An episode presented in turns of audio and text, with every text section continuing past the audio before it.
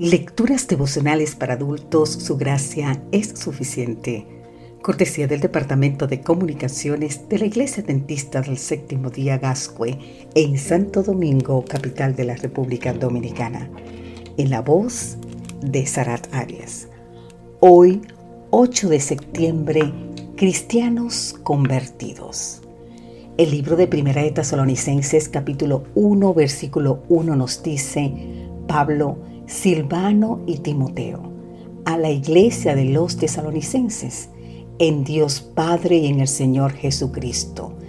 Gracia y paz sea a vosotros, de Dios nuestro Padre y del Señor Jesucristo. Tesalónica era la capital de Macedonia. Estaba situada en la península del Golfo de Salónica. La vía Egenasia que unía el Oriente y Roma pasaba por Tesalónica. La ubicación favorable y el excelente puerto la convirtieron en un centro comercial y turístico de gran importancia. Por esa razón, tenía gran concentración de judíos y una sinagoga. En el capítulo 1, Pablo demuestra preocupación con los tesalonicenses por medio de acción de gracias y oración. Manifiesta certeza acerca de la sinceridad de fe y conversión de los creyentes tesalonicenses. Pablo menciona a Silvano, que es el mismo Silas, su compañero de misión y prisión, y a Timoteo, que era un amigo y joven evangelista. El apóstol es cariñoso con los hermanos y destaca su fe activa, su dedicación y firmeza en la esperanza en Cristo. Un aspecto importante es que los tesalonicenses se han vuelto imitadores de Pablo hasta el punto de recibir la palabra con buena disposición, incluso ante sufrimientos. Y a causa de esta postura confiada y alegre, los tesalonicenses se convirtieron en ejemplos con referencia a la firmeza con que habían aceptado el cristianismo y al celo con el que recibían las enseñanzas. Así se constituyeron en ejemplo para los demás después de la conversión lo que destaca la alta calidad de su testimonio cristiano. Habían abandonado una vida de idolatría al haberse convertido sincera y plenamente a Dios, poniendo toda su esperanza en Cristo.